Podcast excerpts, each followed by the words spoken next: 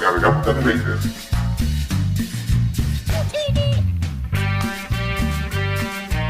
Hola, buenas noches, bienvenidos y bienvenidas a una edición sorpresa de La Garganta Vader, una edición no programada porque habíamos dicho o habíamos quedado que diciembre iba a ser un mes de, digamos, de, de calabozos y dragones. Pero debido a muchísimos anuncios, sobre todo los que están relacionados con la tercera película de Spider-Man y otros en la conferencia de hoy día de Disney, de Disney, eh, quise hacer esta, este, esta edición un poco, un poco sorpresa, un poco, digamos, este, no, no, planificada para poder hacer un análisis y conversar de lo que, de lo que está pasando. Y vamos a, a, comentar absolutamente todo y analizar un poco lo que, lo que está pasando o lo que, lo que ha estado sucediendo durante estos días y qué significa, qué significa realmente eh, en, en, función de lo que está pasando no solamente en digamos, en la industria del espectáculo gringo, sino en general. Todo esto es además respuesta de, digamos, de, de, de, las situaciones que vive el cine en general por, por el tema del COVID, etcétera, etcétera. ¿no?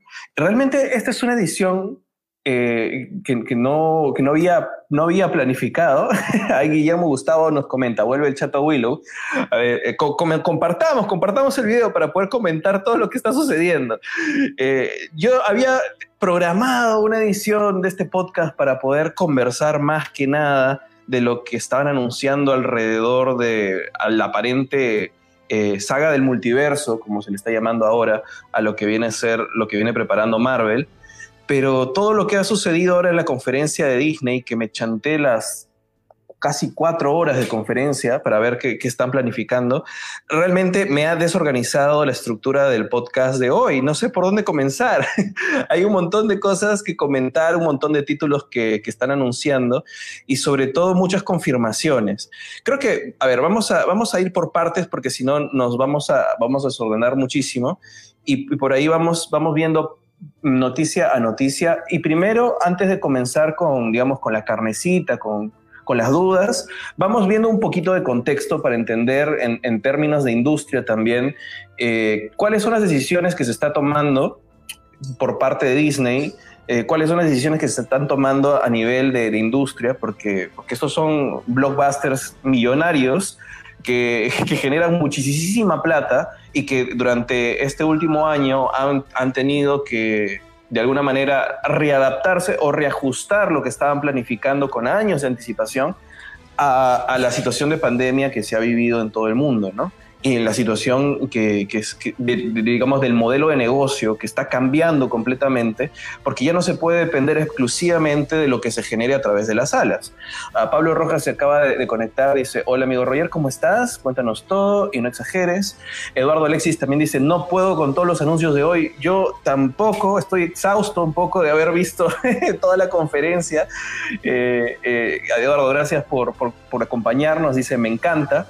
Pero vamos paso por paso. Hay que entender lo que está sucediendo y luego comentamos todo lo que, todo lo que se ha anunciado. ¿no? Primero que nada, hay que saber que todo, eh, toda la industria cinematográfica ha sido golpeada duramente por el COVID.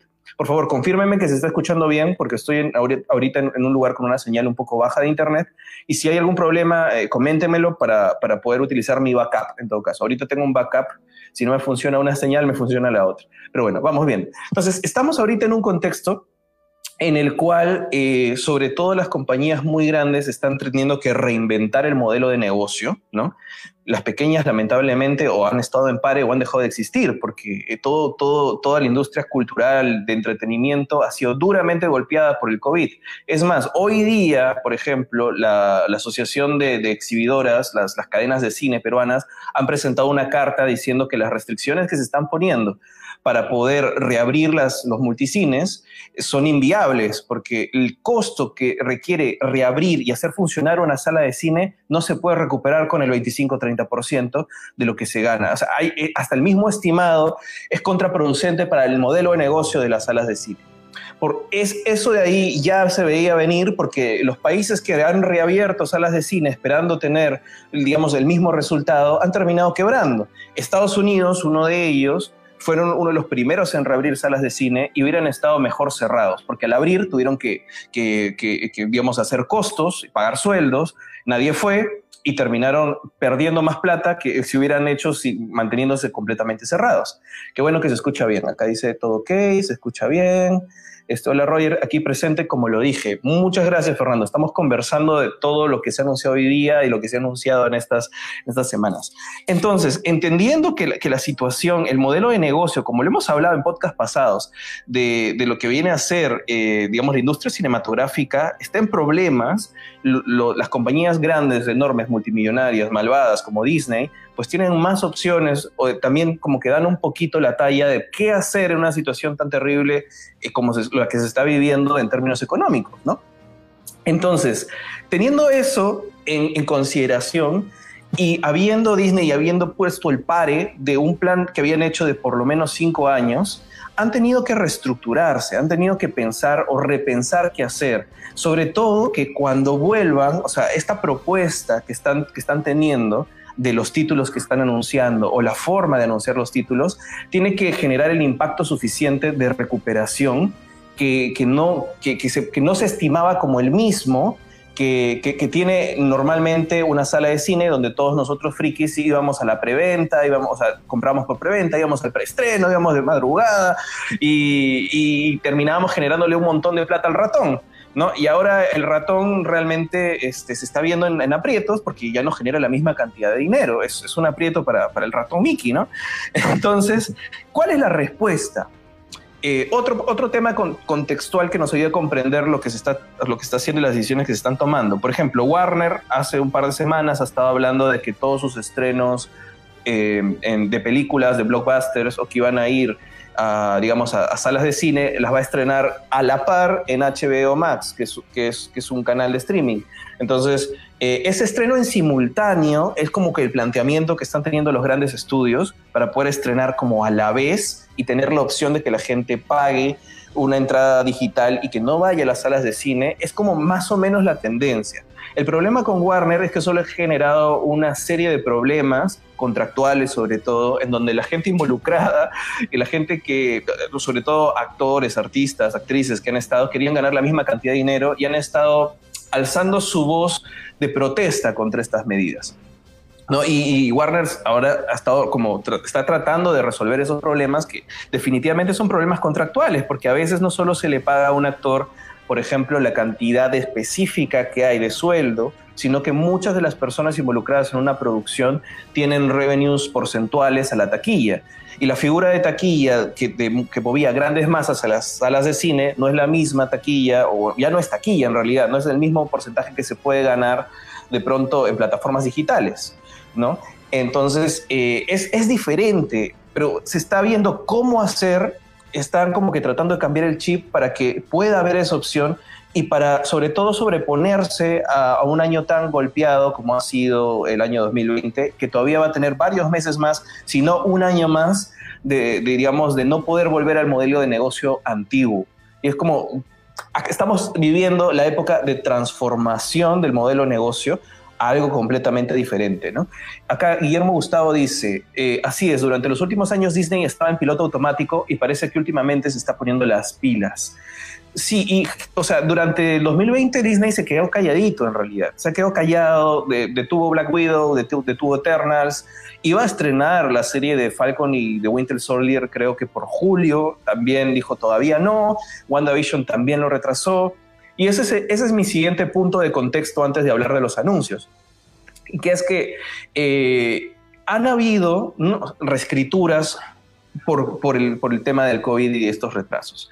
¿Por qué? Porque, eh, o sea, no, no, no, no, tengo una fuente oficial que diga, sí, hemos reescrito todas las cosas, pero miren, podemos, podemos hacer un comparativo del plan anterior de estrenos que tenía Marvel Studios, por ejemplo, ¿no? en donde primero iba a ser Black Widow, luego iba a ser Falcon de Winter Soldier, íbamos a ver Eternals, algunas fechas estaban por confirmar, pero digamos que es, ese orden, ese plan estaba estructurado como lo hablamos en el podcast anterior que se llama Más de un año sin Marvel, en base a la narración continua, a la narración integrada que tienen del MCU en esta nueva etapa de estrenos en Disney Plus. ¿no? Eh, y digamos que el diferencial con otro tipo de universos expandidos, ellos prometían que tanto estas series de Disney Plus con las películas de Marvel Studios sí iban a estar integradas, a diferencia, por ejemplo, de las series de ABC, como Agents of Shield, o como las series de Netflix Marvel, como Daredevil, Luke Cage, que existían, pero no tenían una integración tan continua. Existían casi en un mundo paralelo, tenían algunos guiños y nada más. Entonces, 2020 para ellos era el año en que podían por primera vez integrar directamente títulos en, eh, digamos, en, películas, largometrajes, eh, en, salas de cine, con títulos específicos en la plataforma de streaming nueva, Disney Plus. Llegó el COVID y no pudieron hacerlo. Y cambiaron todo, cambiaron eh, las fechas, sobre todo, y han tenido que cambiar internamente qué contar para que la película no spoilee la serie y para que la serie no spoilee la, la película. De tal forma que ahora la primera serie que van a estrenar en enero, ahora el 15 de enero, ya no es Falcon and the Winter Soldier, porque probablemente estaba relacionada con la película de Black Widow, y ahora la primera serie que estrenan es WandaVision, ¿no? Que sobre eso vamos a hablar dentro de un ratito. Y la siguiente serie que van a estrenar ahora es, es, este, la, segunda, va a ser en marzo, eh, Falcon and the Winter Soldier. Y así, eso ha requerido de todas formas una reestructura narrativa, han tenido que regrabar algunas cosas para poder ajustar y sobre todo para ver qué elementos sí pueden integrar entre películas y series. ¿no? Y finalmente, ya para dejar de hablar del contexto, eh, hay, hay, que saber de que ah, hay de todas formas una competencia muy clara entre otras grandes compañías que también tienen propiedades intelectuales muy grandes, como Warner y los personajes de DC, con quién hace qué primero. Warner de alguna manera fue el primero en decir, no, mis grandes estrenos los voy a hacer en paralelo en streaming y los voy a hacer en paralelo en salas de cine y, en eso. Y yo creo que lo han hecho porque sabían que venía esta conferencia de Disney y que iban a hacer lo mismo. Y de alguna manera también han querido poner la mano ahí, ¿no? Eh, pero, ¿qué pasa con, con, Warner? O sea, Warner, como siempre digo, es una, es una gran casa productora de películas que no se concentra solamente en DC, a diferencia de Marvel Studios, que es una de las compañías de Disney, pero que se concentra específicamente en una sola narración continua a través de películas, series y quién sabe algunas otras cosas que, se van a inventar en estos tiempos, ¿no? Entonces, eh, si, si, revisamos un poquito qué ha hecho o qué está haciendo Warner que Disney le podría ganar, es que Warner hace tiempo está queriendo sacar adelante su, su película de Flashpoint. Eh, las series de DC hicieron su, su, Crisis en Tierras Infinitas, donde tranquilamente por todo lo que hizo la serie de Flash pueden hablar con libertad y con ya facilidad de multiversos, mundos alternos, han integrado sus series, integraron muy bien sus series, todas sus series en universos con numerito y todo, y, pero no lo, no lo han hecho todavía en, en, las películas. Han querido y tienen la intención de hacerlo en la película de Flashpoint, que retrasan y retrasan porque o, no tienen director, o cambian de director, o cambian de fecha. Y creo que Marvel, al anunciar el año pasado eh, Doctor Strange and the Multiverse of Madness es una forma de plantar la mano otra vez y decir, por primera vez nosotros, Marvel, podemos hacer bien el multiverso y te ganamos otra vez Warner, te ganamos otra vez DC para que cuando tú lo hagas, otra vez vas a ser el que lo hizo después. Eh, hay mucho de puesta de mano, sobre todo en público nuevo, público que de repente no es tan afín y tan metido en el tema como nosotros, que, conocemos un poco más de ese tema y la gente que va a ir al cine en masa, o no necesariamente al cine, sino que de repente lo va a ver por plataformas de streaming, y va a decir, ah, Marvel ya lo hizo primero. No, ese es todo el contexto que quería decirles para el análisis de lo que vamos a hablar ahora, porque es un montón. Ojalá que, no nos tome mucho tiempo. Voy a tratar de ser conciso y dejen todas las preguntas, comentarios, todo lo que, lo que crean que, pronto podemos conversar al respecto, porque realmente es un montón. Realmente eh, es un montón de lo, de lo que hay que hablar.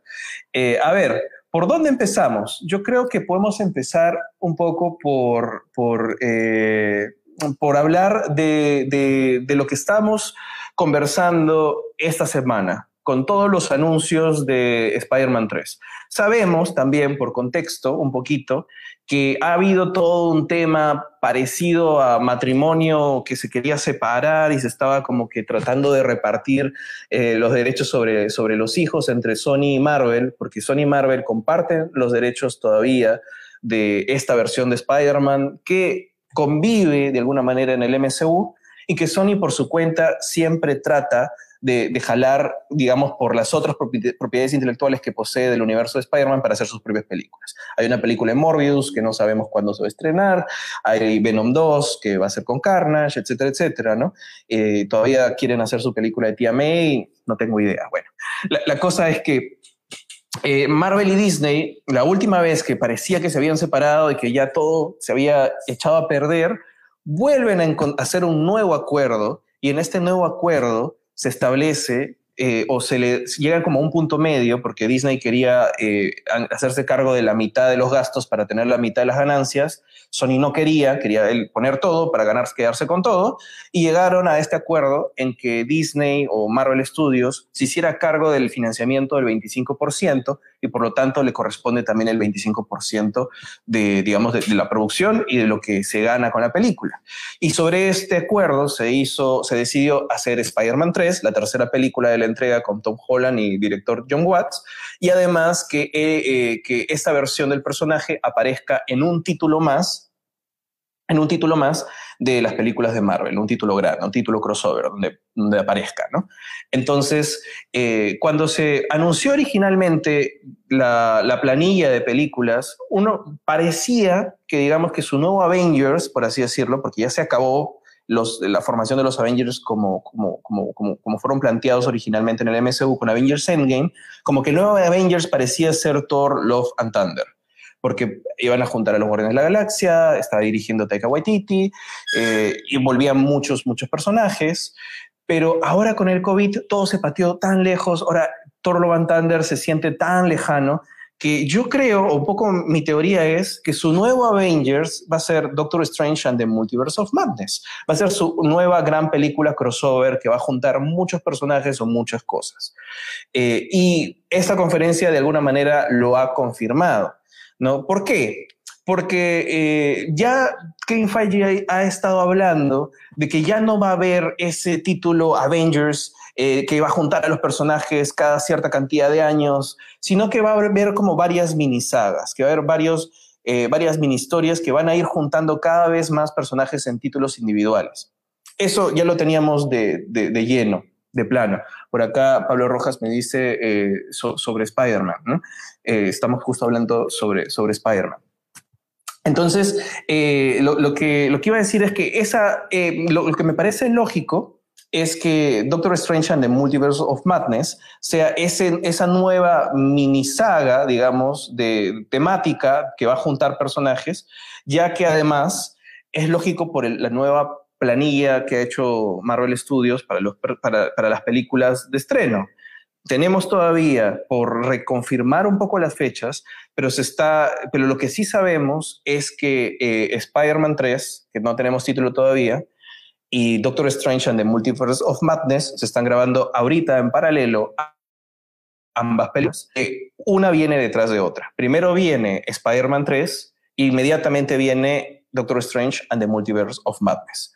¿Qué más sabemos? ¿Qué más está confirmado? Sabemos que WandaVision comienza o se estrena el 15 de enero, se estrena el 15 de enero, y que de alguna manera WandaVision es precuela o está conectado con Doctor Strange and the Multiverse of Madness. Eh, porque además Wanda Maximoff, el personaje de Elizabeth Olsen, sale como coprotagonista de Doctor Strange and the Multiverse of Madness. O sea, más unidas no pueden estar. Otra evidencia más es que dentro de las confirmaciones de casting de Spider-Man 3 está Tom Holland como Spider-Man y Benedict Cumberbatch como Doctor Strange, como, digamos, otro Avenger, eh, bueno, si se puede llamar Avenger, no sé, pero como el nuevo mentor de Peter Parker en, en Spider-Man 3. Entonces, creo que podemos concluir que estos tres títulos, al menos estos tres títulos, evidentemente están conectados. ¿No? E, están conectados y tienen alguna relación entre sí, sobre todo porque viene una, viene la otra y viene la otra, y porque tienen básicamente a los mismos actores protagonistas en, las, en los tres títulos, ¿no? Uno, o sea, en uno está Wanda Maximoff, el otro está Peter Parker y, y Doctor Strange, y en el otro está Doctor Strange y Wanda Maximoff. O sea, hay una narración continua evidente. Eso sí, ¿qué más? Eh, no sé si hay preguntas hasta ahí, me pueden decir, me pueden ponerlo y lo vamos, vamos leyendo. Repasemos cuáles son las confirmaciones de los anuncios que han habido en esta semana. Hay que separar cuáles son rumores, porque han habido un montón, de cuáles son confirmaciones. La primera confirmación eh, fue la de Jamie Foxx como Electro, regresando en el papel de Electro, que él hizo un post en Instagram, que de repente puedo buscar aquí este, eh, para mostrarles. Eh, él hizo un post en Instagram diciendo, vuelvo a ser Electro, acá lo encontré, vuelvo a ser Electro, sí, qué genial, qué bacán, y esta vez no voy a ser azul.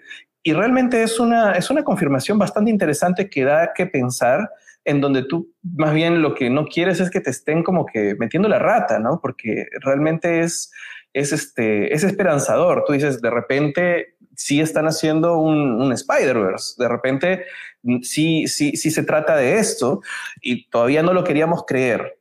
A ver, voy a, voy a mostrar un poco el post, el post de, Electro. Creo que, no sé si se ve, si se está viendo. Bueno, creo que para no tener publicidad gratuita, voy a, voy a poner otro, otro diferente. A ver, uh, chan, chan, chan. Entonces, ¿qué, ¿qué, es lo que sucede? Uh, acá está. Vamos. Aquí está. Este, este es un post que hizo Jamie Foxx que borraron inmediatamente, en donde claramente se ven a tres tres versiones de Spider-Man y Electro ahí con, con, rayos en el cielo, ¿no? Entonces, eh, Jamie Foxx empezó a decir, qué genial, vuelvo, vuelvo a la franquicia de alguna manera, ¿no? Y ya no voy a ser azul, etcétera, etcétera, ¿no? Eh, este fue el primer actor confirmado en, en, en la tercera parte de, de esta versión de Spider-Man y te da que pensar, porque son dos opciones. Tú dices, de alguna manera uh, vuelve el Jamie Foxx del universo de Amazing Spider-Man con Andrew Garfield y salta hasta el universo de Tom Holland, o es como un doppelganger, de alguna manera, y es la versión del MCU de Electro que está repitiendo el mismo actor. Son esas dos opciones. Y ya te dejaba que, pensar. ¿no? El otro actor confirmado, ya lo dije, que es Benedict Cumberbatch, que va a salir en, en, en Spider-Man 3, y el que esta semana como que explotó internet es que vuelve Alfred Molina como Doctor Octopus, habiendo hecho el personaje Doctor Octopus en Spider-Man 2 de Sam Raimi y Tobey Maguire, habiendo muerto en esa película, y te vuelve a generar la misma pregunta. ¿Es eh, el mismo personaje que ha saltado de universo por alguna razón y lo revivieron, está vivo o qué? ¿O es la versión del MCU del personaje y que está repitiendo personaje, el mismo actor en otro universo, que también es la otra opción. Nada más está confirmado. Sé que han dicho que vuelve Gwen Stacy de Emma Stone, que vuelve Mary Jane Watson de de, de, o sea, la versión de Raimi, que vuelve Andrew Garfield, que ya firmó, que Toby está en conversaciones, ha hecho una prueba de vestuario.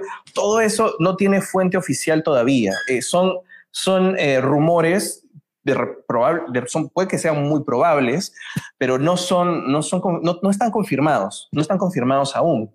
Voy a borrar esto por aquí.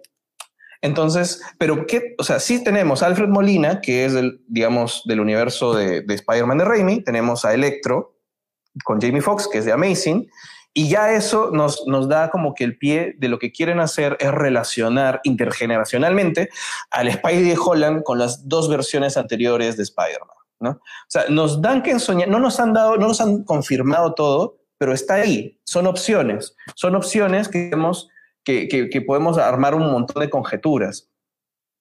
Pero a ver, ¿qué más, qué más podemos comentar al respecto? Eh, Spider-Verse, como la película animada de Sony, fue muy, muy popular, tan popular y tan buena, para mí es una obra maestra del cine animado, que ganó un Oscar. O sea, es, eso pesa muchísimo en las decisiones de ejecutivos. Es una película animada, sí, es una película animada que funciona muy bien en su propio universo y espero que, que hay, lo que hagan en, el live action no desmerezca o no le quite las oportunidades que ya tiene por justo derecho en lo que están haciendo en, como película de animación. Que venga Spider-Man Spider 2, 3, 4, lo que venga, y que no, no le quiten el peso que, que debería tener esa película. Lo que hagan en, el live action sí puede estar, digamos, ser una decisión asentada en lo bien que funcionó el animado y la buena recepción que tuvo en el público. Es eh, básicamente es eh, justificar ante un productor que algo que funciona se puede repetir, ¿no? Se puede repetir y que la gente responde bien. Por lo tanto, justifica. Lo otro es que además esta es como la, última película que por contrato en solitario tiene, eh, tiene Tom Holland como Spider-Man y tiene una extra más en donde puede salir hasta que de pronto renueven otra vez. Pero hasta que no renueven otra vez, eh, no hay más películas de Spider-Man. ¿no? Entonces, esta sería la final en solitario y puede tener otra. Mi teoría es, a ver, hablando de, lo que es, eh, es Spidey, específicamente Spidey, mi teoría es, yo creo que WandaVision, eh, Spider-Man 3 y Doctor Strange and the Multiverse of Madness pueden ser una pequeña mini saga del multiverso que puede ser hasta un poco autocontenida, que puede dar lugar a hablar o traer el multiverso unos 5, 6, 7 años después con más fuerza al estilo de Endgame. Pero que Doctor Strange and the Multiverse of Madness podría ser básicamente un nuevo Avengers, ¿no? Creo que esa película extra por contrato que tiene Tom Holland podría ser esa película, Doctor Strange and the Multiverse of Madness.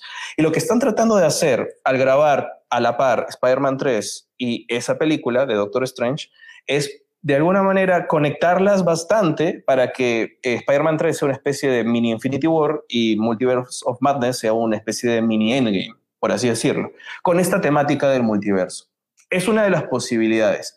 No sé si todavía si todavía se traerán a Andrew Garfield o Tobey Maguire para la película de Spider-Man 3, de repente pueden hacer un cameo, de repente alguna otra cosa, pero me parece evidente que lo que sí están queriendo hacer, o, lo que sí, sí, sí es como que, eh, digamos, por los anuncios, sí me da, me da un poco más de claridad, es que como va a ser la última de, de Tom Holland, en, supuestamente, hasta esta fecha, sí quieren cerrar con los seis, seis siniestros. O sea, sí quieren cerrar con los seis siniestros y estos seis siniestros eh, eran necesarios o me lo, me lo llegan a confirmar a mí cuando veo que castean a una versión de Doctor Octopus, porque no puede haber seis siniestros sin el fundador de los seis siniestros. Y si hacemos una cuenta, tenemos al buitre, tenemos a Electro, tenemos a Doctor Octopus, tomamos tres, tenemos a Misterio, que obviamente no está muerto, o por lo menos eh, alguna versión de él está vivo, y tenemos todavía dos comodines. Podrían traer a Craven the Hunter, podrían tener a Scorpion, que es una versión siguiente de los seis siniestros,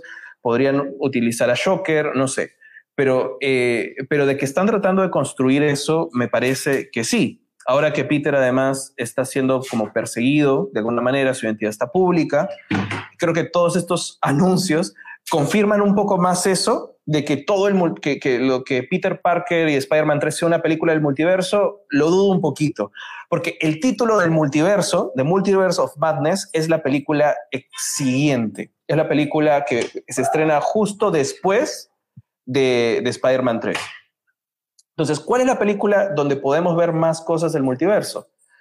Eh, efectivamente, en la película de Doctor Strange. A ver, Guillermo Gustavo dice, eh, Scorpion y Shocker salen en Homecoming. Claro, por eso los menciono. O sea, eh, Scorpion, Shocker podrían ser como que comodines para ser parte de esta versión de, de, de, los seis siniestros. pero en los originales faltaría Sandman y faltaría Craven, ¿no? O sea, eh, si es que los anuncian podrían tener, si no pueden hacer una versión nueva específicamente para las películas, en donde podrían usar Scorpion y Shocker y no tienen por qué introducir a ningún villano más. Pero lo evidente es que sí se está formando un grupo de villanos, porque en el anual número uno de, de Spider-Man, de Amazing Spider-Man en los cómics, era ese enfrentamiento de este chibolito pequeñito que estaba en el colegio contra seis villanos que se unían por organización de Doctor Octopus, ¿no? Para hacerle la vida imposible y acabar finalmente con él. Y creo que es el momento perfecto como para poder hacer ese final de, trilogía. Ahora, no significa que en, que en Spider-Man 3 no, vemos, no vayamos a ver nada del multiverso.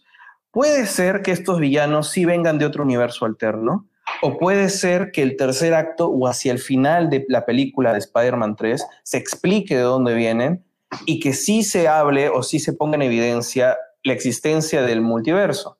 De hecho, lo que más o menos pienso, voy leyendo también que hay otras teorías, es que, eh, lo que acabamos de ver en la conferencia de WandaVision, que el tráiler está increíble, es que Wanda, explorando estos poderes en medio de su duelo por la muerte de Vision, realmente está alterando la realidad o está abriendo la puerta al multiverso, o de alguna manera el rezago que quedaron de las gemas del infinito no sé, generar alguna especie de fisura en el multiverso que Wanda termina abriendo y esa fisura se va haciendo más grande como al final de WandaVision. O sea, al final de WandaVision puede ser un prólogo a lo que va a pasar después en la película del multiverso que es Doctor Strange. No es Spider-Man 3. Spider-Man 3 podría tener personajes que se meten por alguna razón que vienen de un universo alterno. La película no trataría sobre el multiverso, trataría sobre este Peter lidiando con las consecuencias de lo que pasó en Far From Home y podría ser eh, él viendo cómo resolver el tema de la, de la, identidad secreta, que tengo también otra teoría por, por la cual está ahí Doctor Strange, eh, eh, y finalmente todos estos elementos muy puntuales del multiverso terminan explotando hacia el tercer acto, que, que funciona de, alguna manera para pegarlo directamente con la película que sí trata del multiverso que es Doctor Strange and the Multiverse of Madness, donde podría estar Peter Parker Spider-Man también ahí y participar también como un personaje secundario en esa película, ¿no? Esa película que se nota que quieren juntar un montón de cosas y todavía no han anunciado y no van a decir absolutamente nada. Podría ser además que todos los anuncios y los rumores que escuchamos no sean necesariamente para Spider-Man 3 y sean también para la película de Doctor Strange porque se están grabando en simultáneo, están grabándose una con la otra.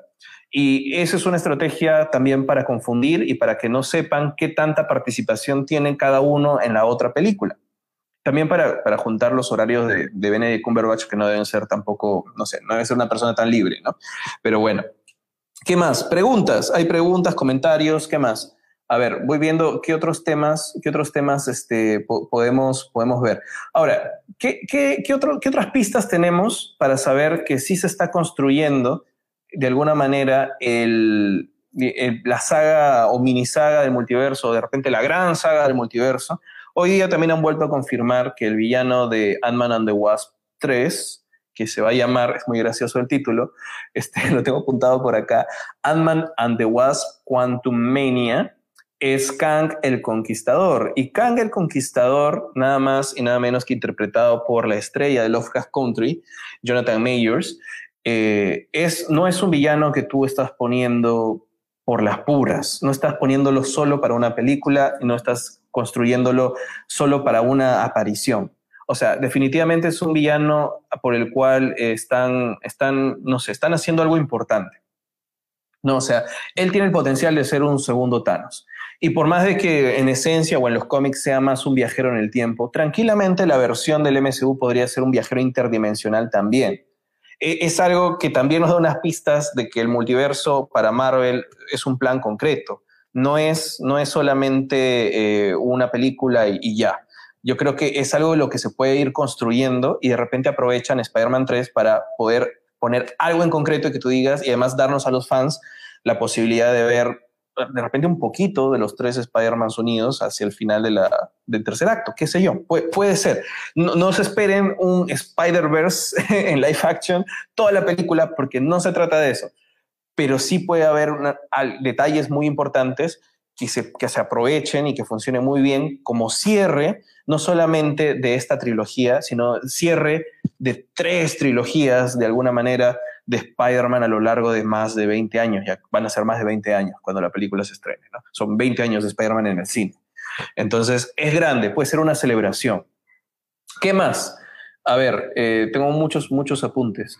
Eh, a ver, eh, de ahí lo que, lo que podemos ver también es que Marvel, ahora que tiene tantas propiedades, ¿no? o sea, tiene las propiedades de Fox, que están regresando, eh, tiene títulos que, que, tiene que reintroducir o reexplicar en su universo, pues mm, el tema del multiverso es una forma de no cancelar las películas previas que ya, han, ya forman parte de, de los derechos de Marvel, ¿no? No cancelarlas, y contarte que tienen validez, pero también explicarte que puedes hacer una historia nueva. O sea, me, explico.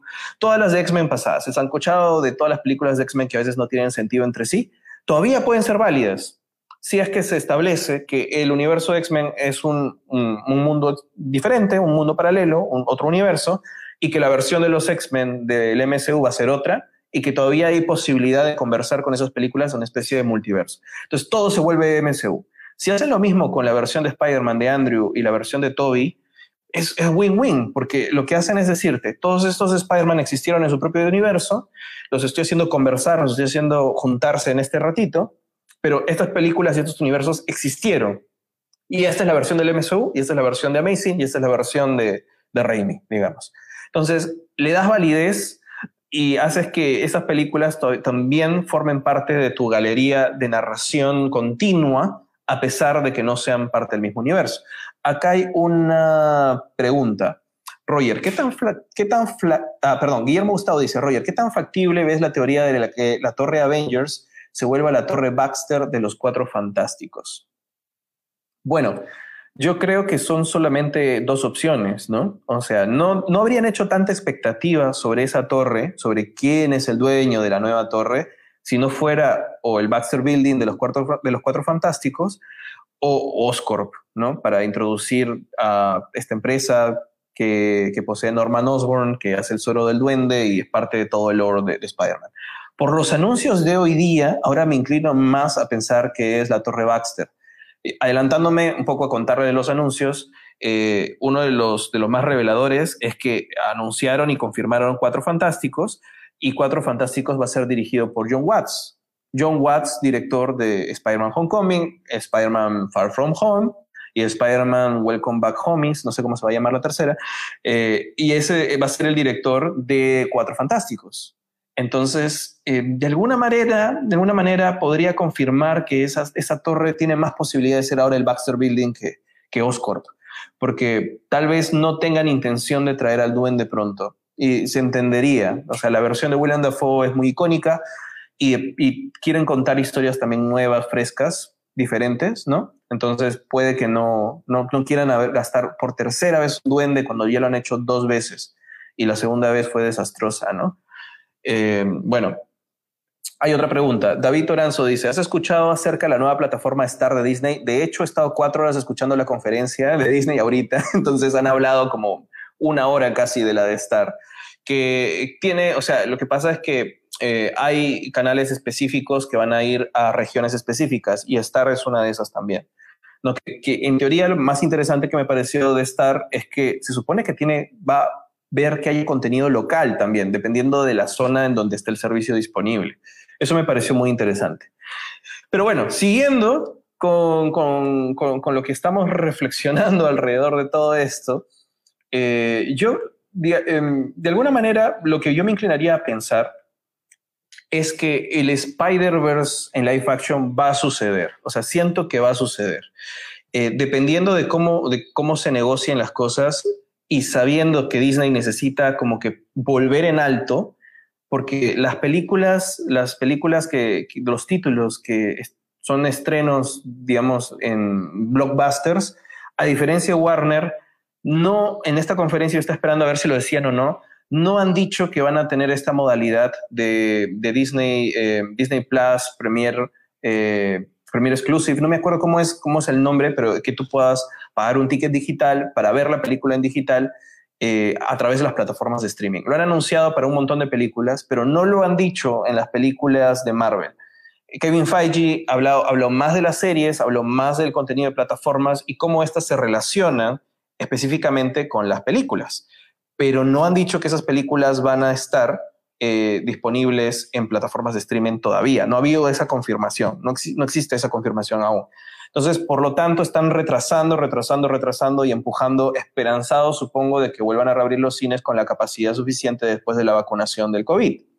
¿No? Entonces, eh, eh, yo, yo, creo, bajo, esa, bajo esa lógica, que necesitan venir con un título muy grande, necesitan llamar muchísimo la atención y tienen que constantemente probarle a Sony que con ellos pueden seguir haciendo muchísima plata. para mantener las relaciones bien y mantener al personaje, mantener la, propiedad intelectual.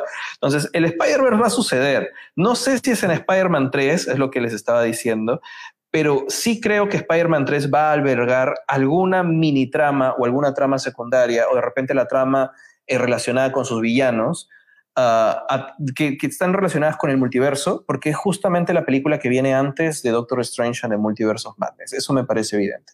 Ahora, pongámonos en el supuesto de que todos los rumores son ciertos, que, también podría pasar. O sea, ¿qué pasa si todos los rumores que hemos escuchado son de verdad? Que, regresa eh, MJ, que regresa Gwen Stacy, que regresa Kristen Dance, bueno, como, como MJ, eh, Emma Stone como Gwen Stacy, que regresan, este, no sé, los tres, los tres Spider-Mans.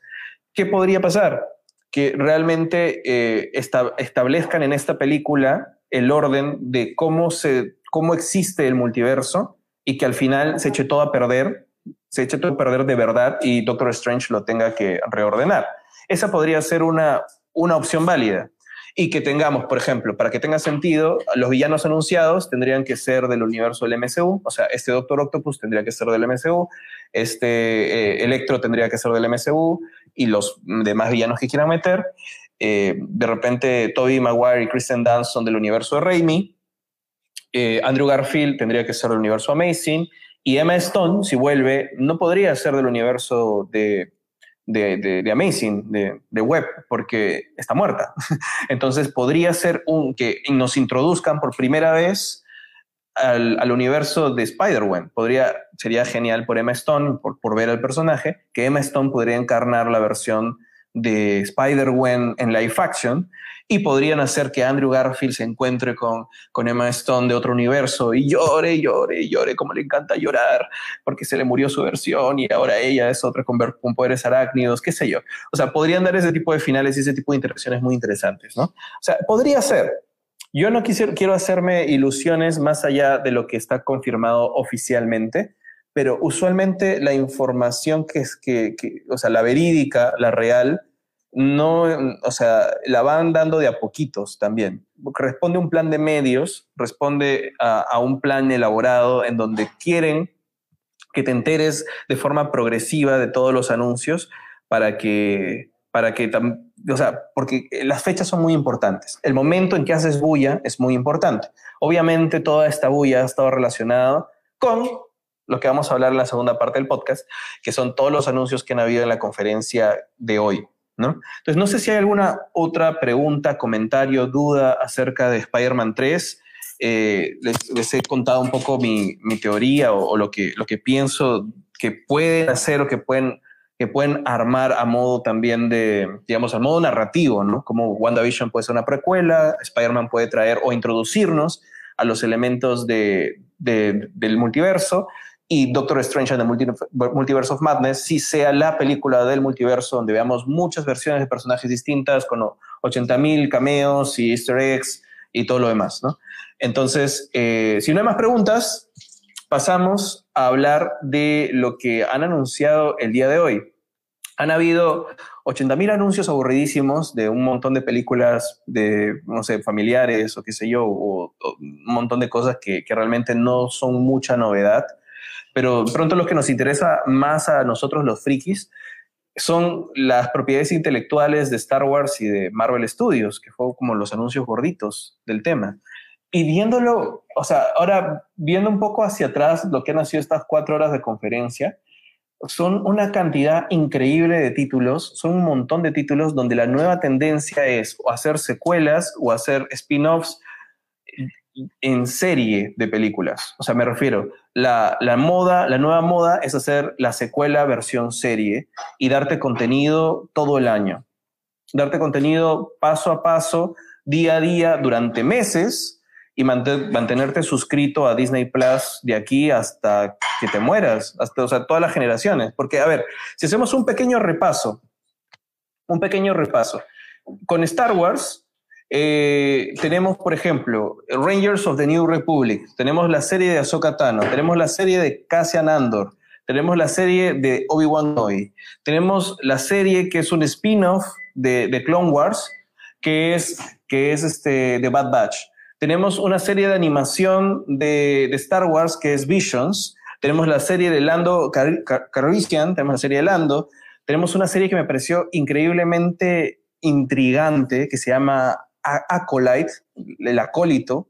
Tenemos la serie de Droid Story. No sé cuántas series les acabo de decir de Star Wars. Creo que 10 series de Star Wars. 1, 2, 3, 4, 5, 6, 7, 8, 9, 10. No, como 9, no sé cuántas series de Star Wars, que son un montón. Y, ah, o sea, son un montón de series en los próximos dos, tres años. Es, es, bastante, es un montón, un montón de contenido. Y de Lucasfilms vienen más, más, más películas también, o más series. También está la serie Willow, por ahí estaba diciéndome que había, eh, Guillermo Gustavo que volvía el Chato Willow. Ahí lo tengo.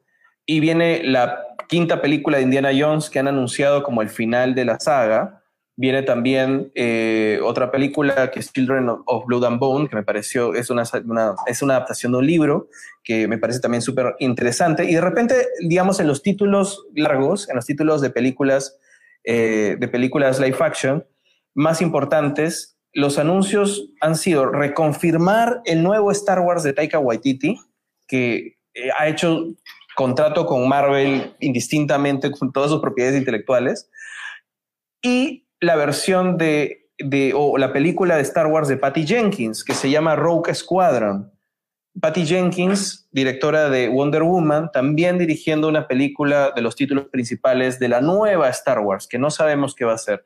Si han sido como yo un poco decepcionados por lo que fue el episodio 9, tener a estas personas dándole un giro fresco a, la propiedad intelectual, la, la verdad genera expectativa. ¿no? Genera expectativa y esperemos que realmente haya algo, algo interesante. Pero pasando ya a, a Marvel, que es un poco el tema de, del podcast específicamente, ha sido una locura las confirmaciones y los títulos.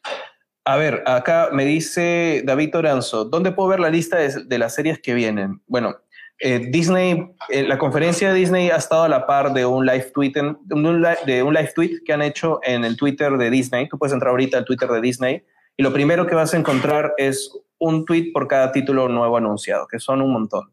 Puedes ver uno por uno todos los títulos y cuando confirman también director, directora o digamos los protagonistas, los actores que los protagonizan también están ahí. Puedes ver ahí y es una lista infinita. Es, es un montón, es un montón de títulos los que han sido anunciados. Entonces, eh, cuando ya vamos a, los títulos de Marvel, ¿qué cosa se ha, confirmado? Bueno, lo que ya sabíamos y mostraron el tráiler, eso, WandaVision en enero, empieza el 15 de enero, mostraron este tráiler y em, realmente se confirma el, estilo de la serie, además, con todo esto de los sitcoms americanos, se confirma que es el proceso de duelo de Wanda. Es el proceso de duelo de Wanda trayendo a la vida Vision y generando esta alteración de la realidad en donde está involucrado una serie de otros personajes secundarios. Sale el policía de Ant-Man, sale Photon, que vendría a ser la hija o la, claro, la hija de la amiga de Carol Danvers en, en, este Capitán Marvel, ¿no? Eh, pero ya grande, salen una serie de personajes que están tratando de llegar a Wanda porque ha hecho como un universo de bolsillo perfecto en donde tiene la familia que siempre tuvo. O sea, básicamente eso es el tráiler. El 15 de enero nos, nos enteraremos un poco más y de repente se confirman las teorías de que ella de alguna manera abre la puerta del multiverso. Pero ese es el primer título. Pero vamos hablando uno por uno. El siguiente título vendría a ser Falcon and the Winter Soldier, que llega en marzo.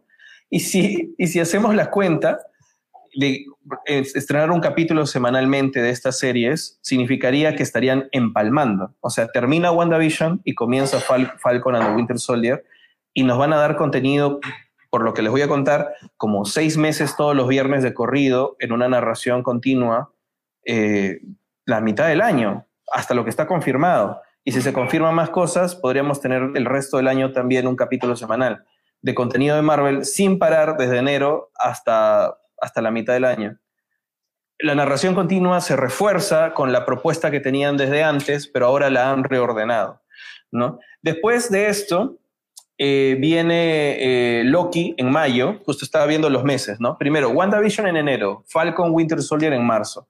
La serie de Loki en mayo, que es una locura, tiene una serie de referencias a las versiones de Loki más recientes. Eh, está como Loki Agent of Asgard, está Loki, o sea, este Loki es obviamente lo que ya sabíamos, el Loki de Endgame que se escapa, que toma el, cubo, que coge el cubo cósmico, el tercer acto y se teletransporta a otro sitio. y tenemos a este Loki una serie de complot extraño, una investigación temporal muy perturbadora, pero la serie con Hiddleston parece que va a ser una locura. O sea, si, ya subieron al, Twitter también el tráiler, lo pueden ver, y viene como la tercera serie estrenada de Disney Plus. O sea, todo el año va a haber contenido de Marvel sin parar de forma continua. Después de la serie de Loki viene What If, y para What If no han puesto fecha, pero siento que va a ser bastante pronto también, o de repente lo pueden conectar con esta mini saga del multiverso. Si no saben qué son los What Ifs, los What Ifs son estos cómics, cómics que se publicaban eh, como versiones alternas de qué hubiera pasado si el personaje hubiera tenido una vida diferente o qué, hubiera pasado si, sucedían las cosas distintas. La serie What If, el primer capítulo es qué hubiera pasado si Peggy Carter tuviera el suero del supersoldado en vez de Steve Rogers y, Anthony Stark, perdón, Howard Stark construyera un traje de Iron Man para Steve Rogers. Y el primer capítulo es esa versión de la Segunda Guerra Mundial con ese cambio. Hay una serie, en el tráiler han pasado una serie de cosas muy locas, como qué hubiera pasado si Yondu no raptaba a Star-Lord, sino raptaba al príncipe de Wakanda, T'Challa, por ejemplo.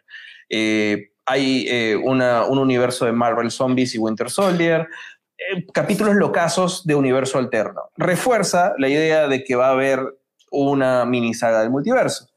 Y no solo eso, sino que el final del tráiler ha sido locazo porque era Doctor Strange peleando con otra versión oscura de Doctor Strange y lo anuncian y mencionan a Doctor Strange en The Multiverse of Madness y no es por las puras. Si han puesto ese final es porque tal vez esa serie no es tan unitaria como pensamos. Tal vez esa serie no solamente es ver, ah, mira, un universo distinto cada capítulo. De repente tienen algún tipo de narración conectada y de repente se puede conectar con los títulos del multiverso más grandes que, estamos comentando en este podcast. Es otra conjetura. Una de las cosas más interesantes que, que prueban un poco el tema de lo que hablamos más temprano, que esta versión de Marvel Studios está queriendo integrar de forma muy concreta las series con las películas. No quieren que estén desconectadas, quieren que estén series y películas muy conectadas. Y es el anuncio de Mrs. Marvel, de Miss Marvel, la serie de Kamala Khan. La serie eh, me parece que va a ser increíble, no solamente porque Kamala Khan es un gran personaje y creo que te abre a a una posibilidad muy distinta, no solamente en términos de, representación, sino que es una serie muy fresca, o el cómic es muy fresco, es muy divertido, es algo muy diferente. Y lo que han confirmado es que Kamala Khan es coprotagonista de, de, Capitán Marvel 2, que va a salir junto a Brie Larson en Capitán Marvel 2 como coprotagonista.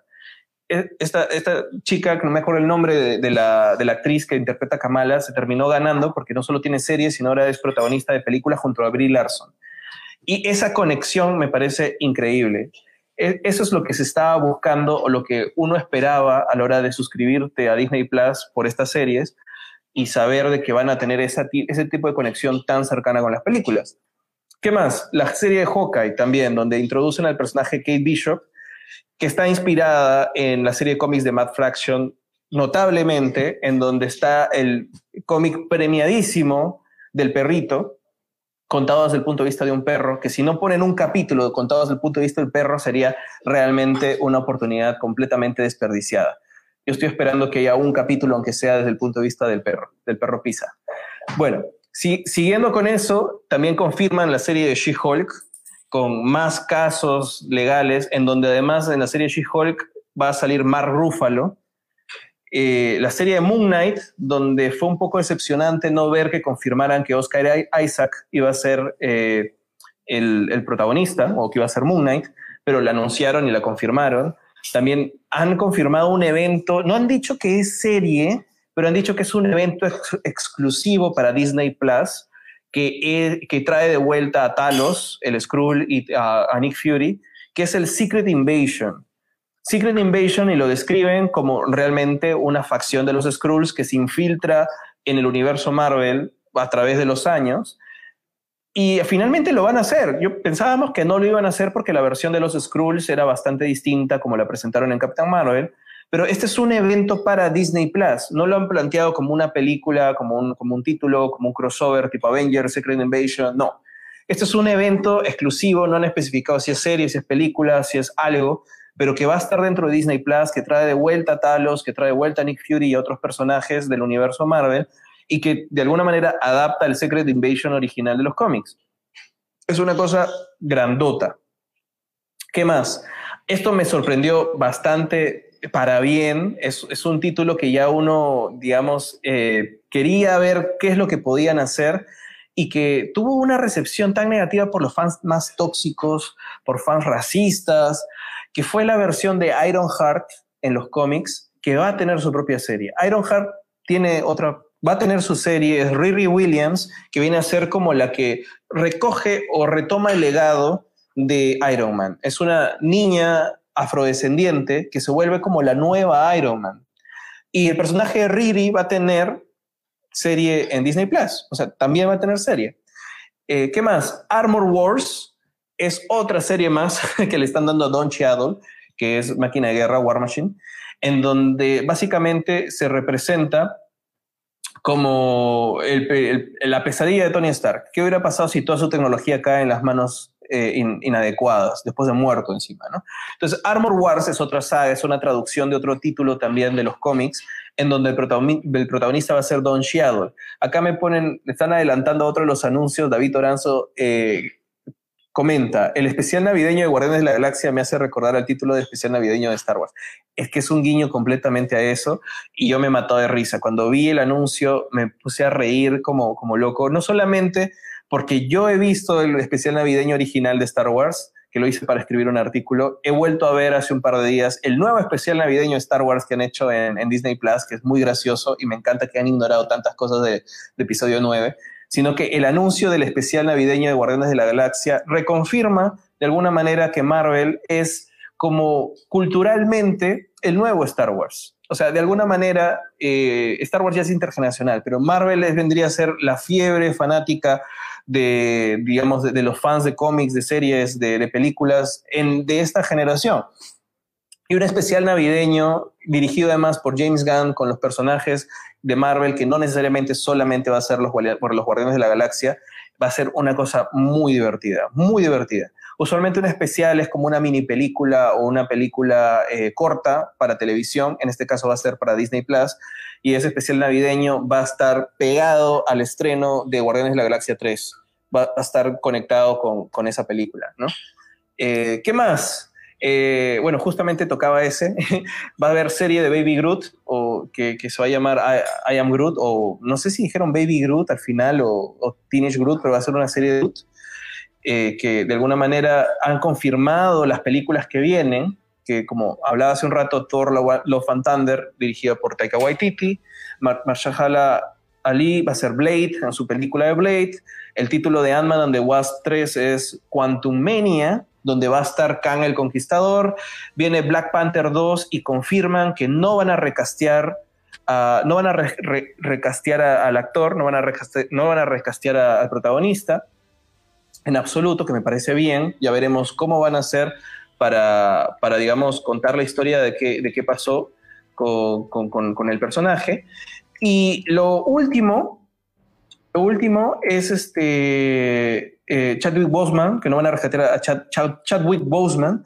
Y lo último es el anuncio de Los Cuatro Fantásticos como el primer título readquirido de Fox que va a ser película de Marvel y que va a ser dirigido por John Watts.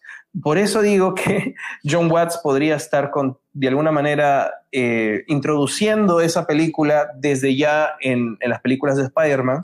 De repente la torre Stark la torre Avengers se podría convertir en el Baxter Building y también el personaje de Spider-Man podría migrar a las películas de Fantastic Four, porque sabemos cuál es la relación tan, tan personal que tiene con la familia fantástica, ¿no? Eh, Peter Parker es amiguísimo además de, Johnny Storm. Y en el número, eh, o sea, el, primer número de, de, Spider-Man en, mayo de 1963 es que Peter va y les pide trabajo a los cuatro fantásticos, ¿no? Porque pensaban que recibían algo de plata por lo que hacían. Entonces, eh, están, su historia está relacionada desde el inicio. Entonces, por más de que les guste o no el trabajo de John Watts, es lógico que migre ese director de un título como Spider-Man a los Cuatro Fantásticos. Ahora, lo único que yo esperaría es que sea muy diferente lo que hemos visto hasta ahora de las dos versiones anteriores de los Cuatro Fantásticos y que sea más bien una exploración cósmica, que sea una cosa muy, muy de aventura, como es los mejores cómics de los Cuatro Fantásticos, ¿no?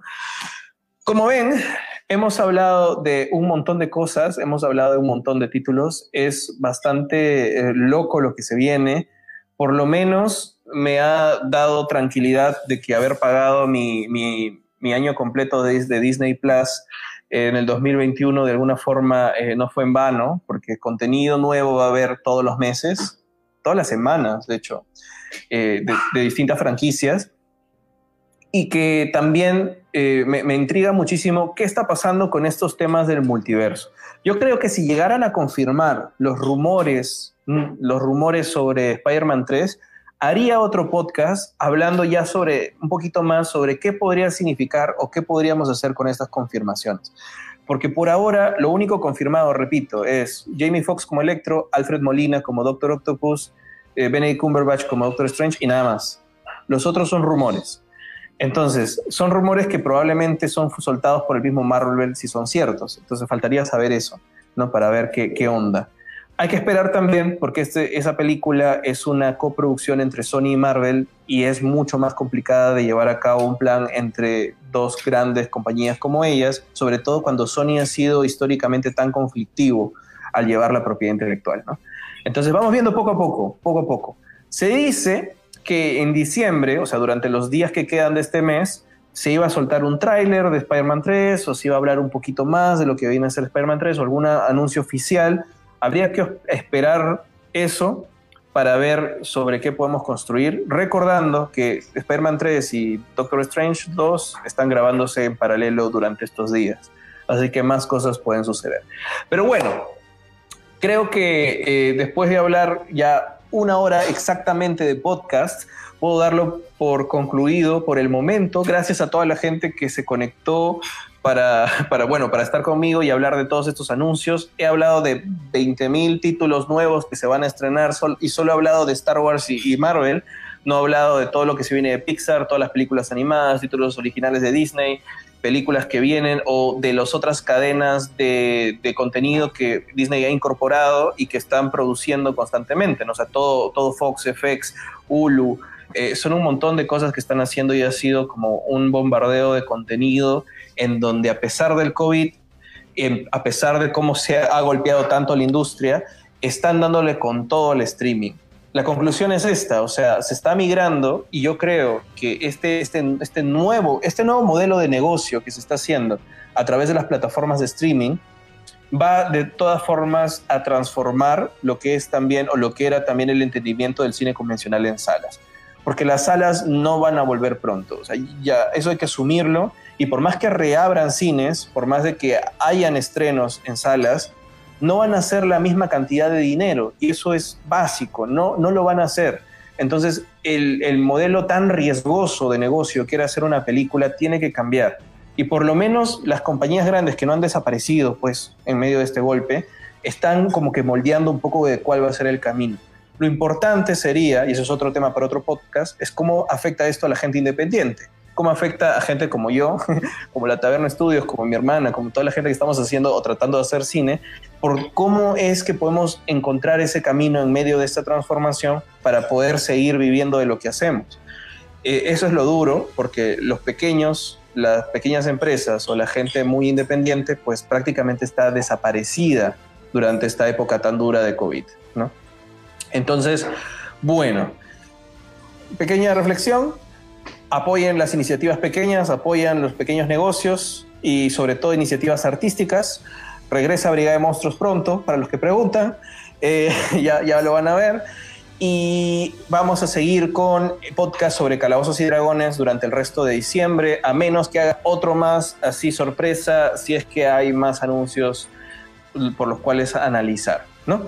Eso sería todo por esta edición. Muchas gracias por acompañarme. Espero que tengan un buen jueves. Hoy es jueves. Bueno, noche de jueves y fin de semana. Cuídense mucho, por favor. Síganse cuidando. Chao. La